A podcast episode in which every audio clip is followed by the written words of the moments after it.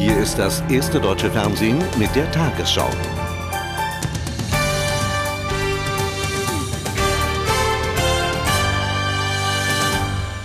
Guten Abend, meine Damen und Herren. Sechs Wochen nach Beginn des Irakkrieges hat US-Präsident Bush die Hauptkampfhandlungen für beendet erklärt. Die USA und ihre Verbündeten hätten sich durchgesetzt. Der Irak sei befreit, sagte er in einer Rede an Bord eines Flugzeugträgers vor der kalifornischen Küste. Zugleich betonte er, es sei noch schwierige und gefährliche Arbeit zu erledigen. Noch sei der Kampf gegen den Terrorismus nicht vorbei.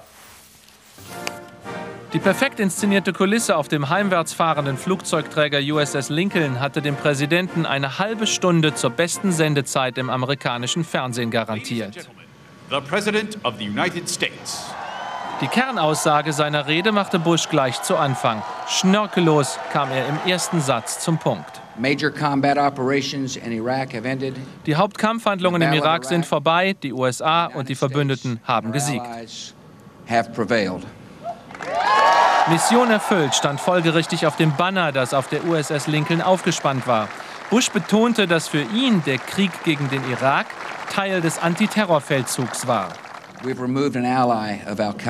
Wir haben einen Verbündeten von Al-Qaida beseitigt und eine Finanzierungsquelle der Terroristen trockengelegt. Kein Terrorist wird jemals Massenvernichtungswaffen vom irakischen Regime erhalten, denn dieses Regime existiert nicht mehr. Because the regime is no more. Bush erinnerte auch daran, dass noch viel Arbeit im Irak bevorstehe und noch nicht alle Teile des Landes gesichert seien.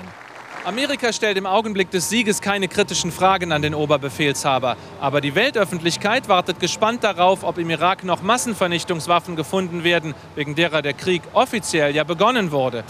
Bush sagte, man suche danach.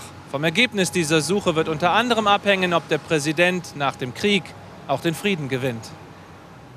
Amerikanische Soldaten haben drei weitere Mitglieder des gestürzten irakischen Regimes festgenommen. Nach US-Angaben handelt es sich um den Chef der Waffenentwicklung und zwei Angehörige des Kommandorates der ehemaligen Machtzentrale. Einer von ihnen galt als enger Vertrauter Saddam Husseins. Die US-Armee hat offenbar ihre Truppen in Fallujah westlich von Bagdad verstärkt, nachdem zuletzt sieben Soldaten in der Basis durch Granatenwürfe von Unbekannten verletzt worden waren. Bei vorausgegangenen Unruhen sind mindestens 15 Menschen ums Leben gekommen.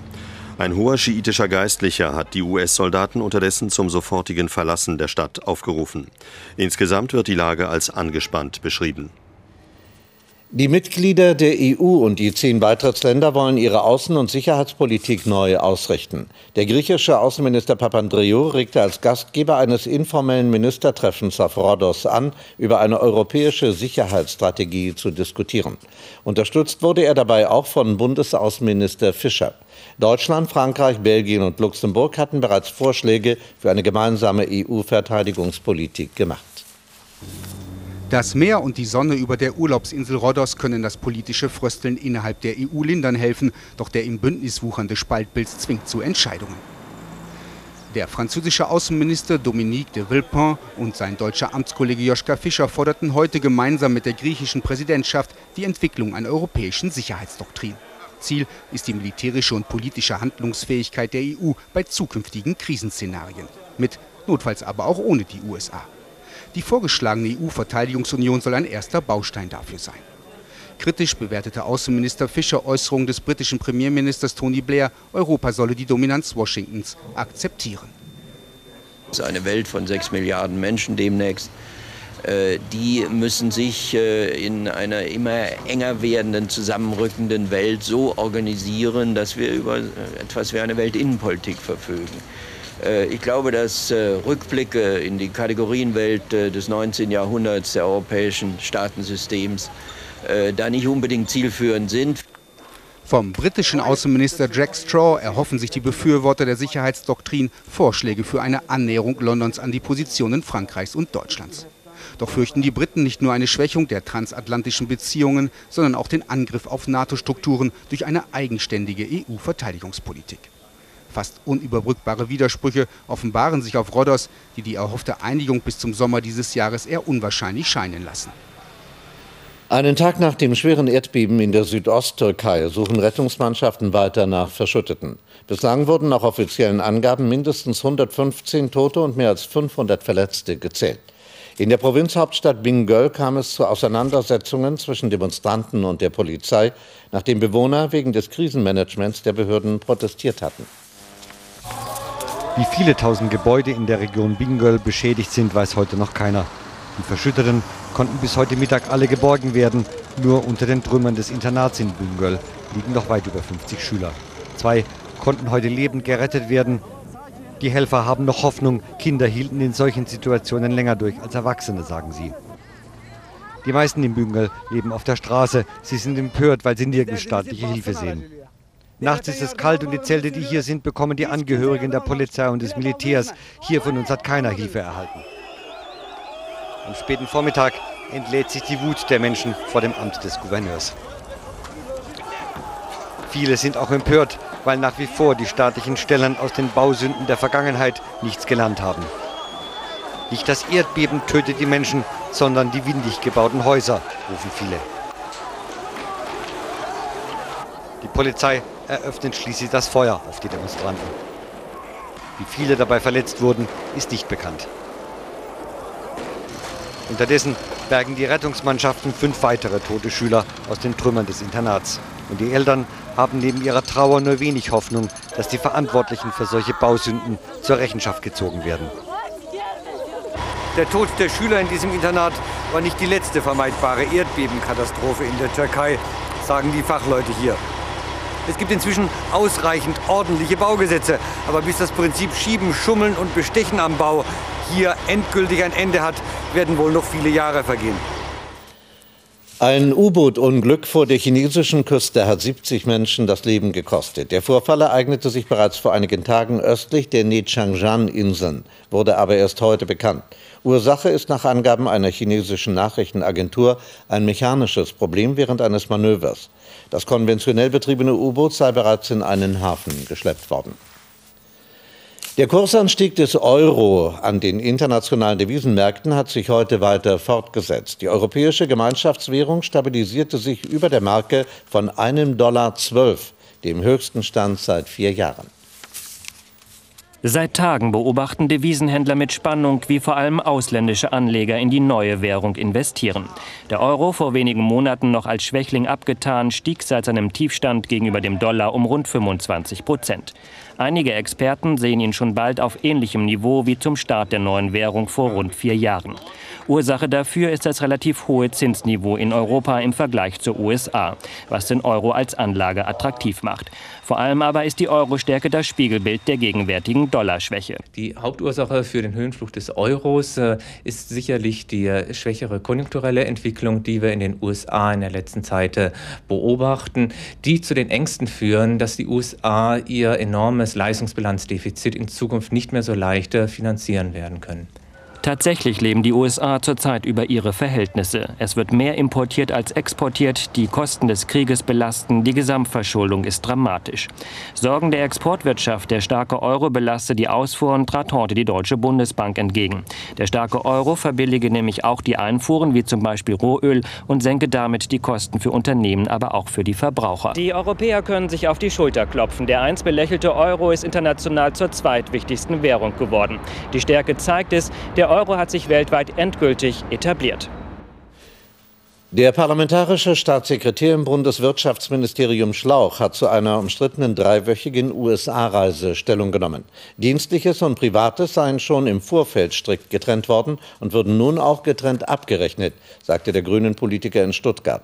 Schlauch hatte im Verlauf der Reise unter anderem seinen Bruder im US-Bundesstaat New Mexico besucht. Rezzo Schlauch hat eine lange Reise in die USA hinter sich, aber nicht nur die war für den parlamentarischen Staatssekretär im Bundeswirtschaftsministerium anstrengend. Nur wenige Stunden nach seiner Rückkehr muss er sich vor Journalisten in Stuttgart rechtfertigen. Der Vorwurf, den diese Woche eine Boulevardzeitung aufbrachte, er habe seine Reise um einen privaten Besuch bei seinem Bruder drumherum gestrickt, dienstliches also mit privatem vermischt. Was die in der Öffentlichkeit diskutierten Kosten der Reise angeht, habe ich vor Beginn eine dezidierte Aufstellung an die Reisekostenabrechnungsstelle vorgelegt, in der die privaten und dienstlichen Anteile Punkt für Punkt detailliert aufgeführt worden sind. Kurz vor der Bundestagswahl hatte Schlauch schon einmal Ärger wegen einer Reise. Damals war er mit dienstlich gesammelten Bonusmeilen privat nach Bangkok geflogen. Das hatte ihn womöglich das Amt des grünen Fraktionschefs gekostet. Kritik zur aktuellen Reise von der Opposition. Ich glaube schon, dass äh, der Herr Schlauch äh, die Möglichkeit äh, zu einem privaten Besuch mit der Dienstreise so verwoben hat, dass ähm, der private Besuch einen ganz erheblichen Anteil an der Planung eingenommen hat. Von Regierungsseite erhielt Schlauch heute Rückendeckung. Er habe Privates und Dienstliches sauber voneinander getrennt und es an nötigem Fingerspitzengefühl nicht fehlen lassen. Viele Langzeitarbeitslose sollen künftig auch sogenannte Minijobs mit einem Monatsverdienst bis 400 Euro annehmen müssen. Das ergebe sich aus der geplanten Zusammenlegung von Arbeits- und Sozialhilfe, so eine Sprecherin des Arbeitsministeriums. Wer diese Unterstützung bekommt, muss dann jede zumutbare Arbeit annehmen. Im Tarifkonflikt mit der Deutschen Bahn hat die Lokführergewerkschaft einen juristischen Teilerfolg erzielt. Das Hessische Landesarbeitsgericht in Frankfurt am Main erklärte Streiks im Nahverkehr für zulässig. Im Fern- und Güterverkehr dagegen bleibt es wegen ungekündigter Tarifverträge zunächst beim Verbot. Die Gewerkschaft hat die Bahn zu neuen Gesprächen aufgefordert. Vorerst seien keine Streiks geplant. Nach den schweren 1. Mai-Krawallen in Berlin haben Oppositionspolitiker und Polizeigewerkschaften den zurückhaltenden Einsatz der Polizei kritisiert. Innensenator Körting ist der Ansicht, dass das Konzept alternativlos ist. Bei den Ausschreitungen gestern wurden 139 Menschen vorläufig festgenommen und 175 Polizisten leicht verletzt. Auch das Aufräumen am Tag danach gehört inzwischen zu den leidigen Traditionen der Berliner Maikrawalle. Genauso wie die Diskussionen um die angewandte Polizeitaktik. Der zuständige Senator sieht in seiner Politik der Deeskalation den richtigen Weg. Ich glaube, dass das auf lange Sicht trägt. Und gestern haben Sie gemerkt, dass äh, eine Aggressivität von Besuchern dieser Veranstaltung gegenüber Polizei anders als in früheren Jahren nicht mehr da war. Die Gewalttäter waren schon von der übrigen Masse Bevölkerung isoliert. Gerade in Kreuzberg haben die Anwohner genug von der Gewalt und hatten deshalb überall Volksfeste organisiert, um den Krawallmachern keinen Platz zu lassen. Dazu passte das Polizeikonzept namens Ausgestreckte Hand mit Antikonfliktteams. Bis zum Abend war das ein Erfolg, doch dann ging es wieder los. 18 Autos brannten, Steine wurden geworfen, Telefonhäuschen zerstört. Die Polizei nahm fast 140 Randalierer vorläufig fest. Beobachter kritisierten, dass die Einsatzkräfte oft sehr spät eingriffen, ganz so, als würden sie immer erst einen Befehl abwarten, statt beherzt zu handeln. Die Erkenntnis, dass da an der einen oder anderen Stelle im Bereich Kreuzberg ganz offenkundig die polizeilichen Reaktionszeiten zu lang waren, das wird der Hauptpunkt unserer sorgfältigen Einsatznachbereitung sein. Die allerdings keinen grundsätzlichen Wechsel der Taktik erbringen soll. Einig sind sich Kritiker und Befürworter darin, dass die Gewalttäter unpolitisch waren und gezielt gehandelt haben. Angesichts einer gestiegenen Zahl von überwachten Telefonen hat der Bundesbeauftragte für Datenschutz Jakob schärfere Kontrollen gefordert. Es müsse regelmäßig geprüft werden, ob Abhöraktionen wesentlich zur Aufklärung von Straftaten beigetragen hätten, sagte Jakob der Nachrichtenagentur AP. Nach Angaben der Regulierungsbehörde für Telekommunikation wurden 2002 mehr als 21.000 Abhöraktionen angeordnet. Das sind 10 Prozent mehr als im Vorjahr. Seit 1995 hat sich die Zahl der Überwachungen verfünffacht. Nach mehrjährigen Restaurierungsarbeiten ist in der KZ-Gedenkstätte Dachau bei München eine neue Dauerausstellung eröffnet worden. Sie steht unter dem Leitmotiv Der Weg der Häftlinge. Mindestens 32.000 Menschen starben während der Nazizeit auf diesem Gelände. In Dachau entstand das erste Konzentrationslager auf deutschem Boden. Das Vorbild all der anderen, die folgten. Bei den meisten der führenden Nationalsozialisten und wohl auch bei vielen ihrer Mitläufer war es nicht ein Mangel an Intelligenz, der sie zu bestialischen Folterern und Mördern werden ließ. Es war vor allen Dingen auch ein Mangel an Menschlichkeit, an Mitgefühl. Acht Jahre haben Historiker diese Entwürdigung nochmals nachgezeichnet. Dazu gehören die menschenverachtenden Experimente, die Ärzte an Häftlingen vornahmen. Aber auch die 150 Außenlager, in denen Gefangene für deutsche Firmen schuften mussten. Immer neue Häftlingsgruppen aus ganz Europa wurden nach Dachau verschleppt. Erst im April 1945 hatte die Tortur ein Ende. Die Ausstellung soll eigentlich davor warnen, Diktaturen entstehen zu lassen. Denn die Auswirkungen der Diktaturen, insbesondere wie sie während des Dritten Reichs waren, waren furchtbar. Jetzt ist alles Wichtige dokumentiert in dem Bestreben, hinter Buchstaben und Zahlen die Gesichter der Menschen zu sehen. Und nun die Wettervorhersage für morgen Samstag, den 3. Mai. Ein Sturmtief zieht von England zur Ostsee. Deshalb kann es heute Nacht und morgen Vormittag in Teilen Deutschlands turbulent werden. Spätestens ab morgen Nachmittag bestimmt aber ein Sonnenhoch unser Wetter. In der Nacht bleibt es meist wolkig. Die kräftigsten Regenschauer erwarten wir im Norden, zum Teil mit Blitz und Donner. Morgen Vormittag vor allem nördlich des Mains noch Wolken, die gewittrige Schauer bringen. Von Süden arbeitet sich aber immer mehr die Sonne hervor. Bis zum Abend sind die Schauer auch aus dem Norden verschwunden. Heute Nacht frischt der Wind kräftig auf in Böengeschwindigkeiten bis 100 Kilometer pro Stunde, vor allem im Norden. Auch morgen Vormittag bleibt stark windig, zum Teil noch schwere Sturmböen. In der Lausitz heute Nacht bis 13, sonst 7 bis 12 Grad. Am Tag 16 bis 21, im Norden Temperaturen von 12 bis 14 Grad. Dort können sich am Sonntag noch ein paar Wolken halten, sonst meist sonnig und deutlich wärmer. Am Montag erst Sonne, dann von Westen wieder Schauer oder Gewitter. Am Dienstag mal Sonne, mal Wolken und ein paar Schauer. Es bleibt sehr warm.